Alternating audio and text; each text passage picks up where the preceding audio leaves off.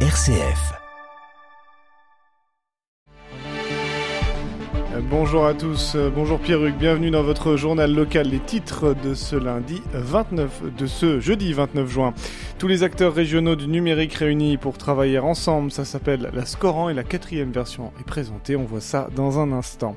Explorer les liens entre architecture, art et cinéma, c'est ce que propose ce week-end un nouveau festival qui s'installe en Berry. Au programme une quarantaine de films à découvrir et tout est gratuit du cinéma dans le Cher et de la musique dans l'Indre. En août, on profite euh, de la musique à Châteauroux grâce au festival d'Arc, mais tout le département de l'Indre est aussi concerné grâce à Dark au pays et sa 25e édition qui se tiendra du 9 au 16 août prochain. On voit ça en fin de journal. RCF en Berry, le journal Guillaume Martin de Guéret. Scorant pour stratégie de cohérence régionale d'aménagement numérique, quatrième version créée en 2010, elle permet à plus de 200 acteurs de tout le centre Val-de-Loire de se parler, de travailler ensemble et d'imaginer des solutions pour les problématiques liées au numérique. Guillaume Crépin, président du GIP Ressia, chargé de piloter cette stratégie. L'idée, c'est tout simplement euh, de se donner une vision collective euh, pour ce qui est du numérique, faire en sorte que finalement tous les acteurs du numérique sachent les grandes perspectives euh, du numérique en région Centre-Val de Loire, qu'on soit entreprise, qu'on soit euh, collectivité, qu'on soit État, qu'on soit université, voilà, se dire que finalement on a des enjeux qui sont collectifs et que euh, le plus on, les connaît, le plus on les partage et, et, le mieux on peut les satisfaire. Cybersécurité, féminisation du secteur empreinte carbone, les défis sont nombreux et liés à la politique nationale sur le sujet. Régine Engstrom, préfète de la région. C'est vraiment des sujets qui sont tentaculaires.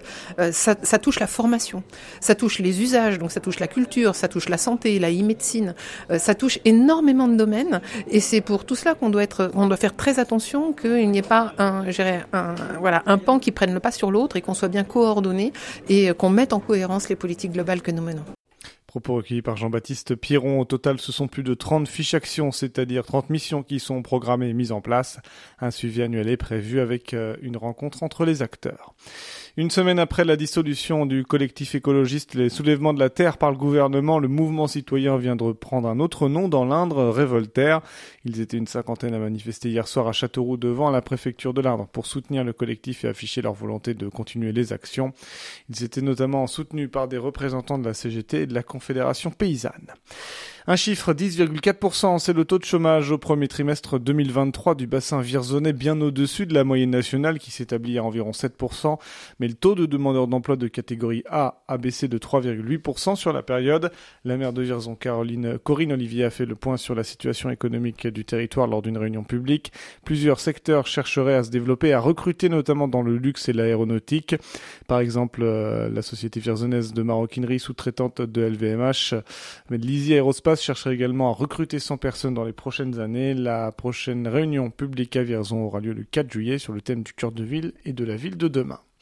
Si vous avez chaud au blanc durant l'été et que vous souhaitez vous baigner, ce ne sera pas possible. La piscine de la commune, elle va fermer ses portes le 7 juillet prochain jusqu'au 4 septembre, en cause le coût de l'installation et sa faible fréquentation.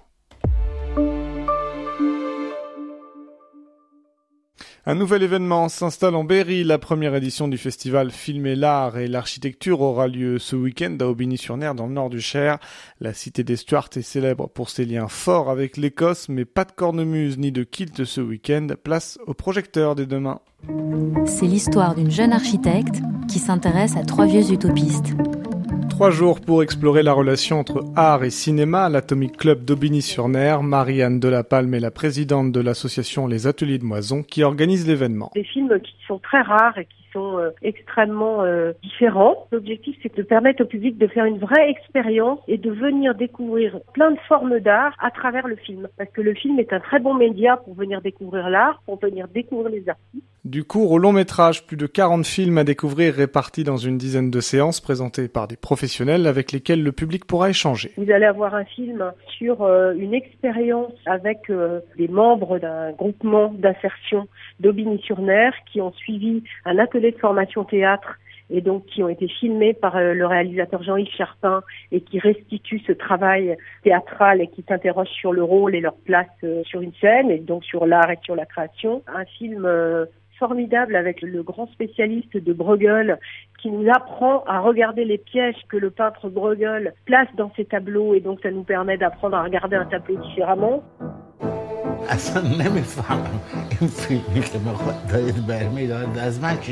Il va y avoir la réalisatrice iranienne Mitra Farani qui va venir présenter un très joli film le samedi soir euh, sur un grand artiste iranien. Le festival est gratuit, programmation et réservation sur le site filmelar.com.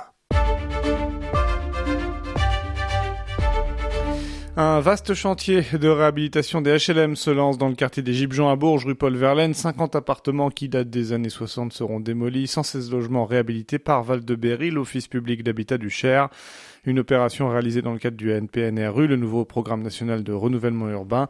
La démolition du premier ensemble commencera à la fin de l'année. Le chantier devrait être terminé en 2024. Coût global des travaux estimé 6,6 millions d'euros. Au total, l'enveloppe euh, du programme de renouvellement urbain est de près de 160 millions d'euros à Bourges. En tout, 1500 logements devraient être démolis et 300 seront reconstruits.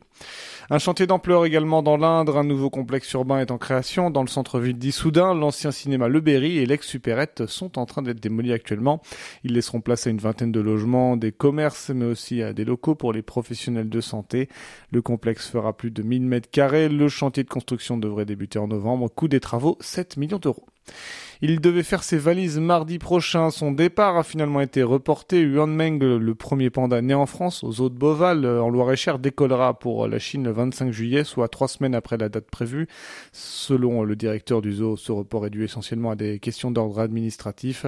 Rappelons que le panda doit s'envoler pour la Chine afin d'assurer la reproduction de son espèce. Toujours chez nos voisins du Loir-et-Cher, suite de la démission de Monseigneur Jean-Pierre Battu, euh, donne Didier Marie de Lovinfos vient d'être élu administrateur du diocèse de Blois. Il prend donc en charge la gestion des affaires courantes jusqu'à la nomination d'un nouvel évêque.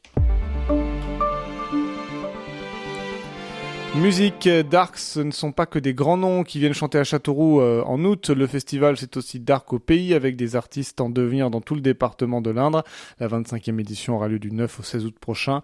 Une manière d'animer euh, tout le département avec une vraie liberté pour les communes choisies. Eric Bellet, directeur artistique du festival, au micro du Gossastre. L'idée première, c'était d'occuper la place du village. Donc j'aime bien qu'on reste dans cette euh, idée-là. Mais après, c'est la liberté de créer l'événement dans l'événement. Si on veut organiser un concours de pétanque à midi avec l'apéritif, il n'y a aucun problème. Le spectacle a lieu à 18h30. Et parmi les artistes invités cette année, JL, une vraie chance d'après Julien Lacou, chanteur au sein du groupe.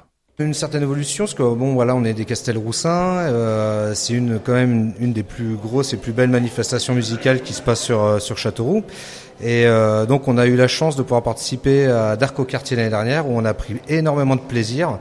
Et euh, le fait d'avoir été invité à faire Dark au pays est, est pour nous vraiment une quelque chose qui, nous touche et auquel on a vraiment envie de participer parce qu'on tourne beaucoup euh, autour de, Châteauroux et un peu plus loin également.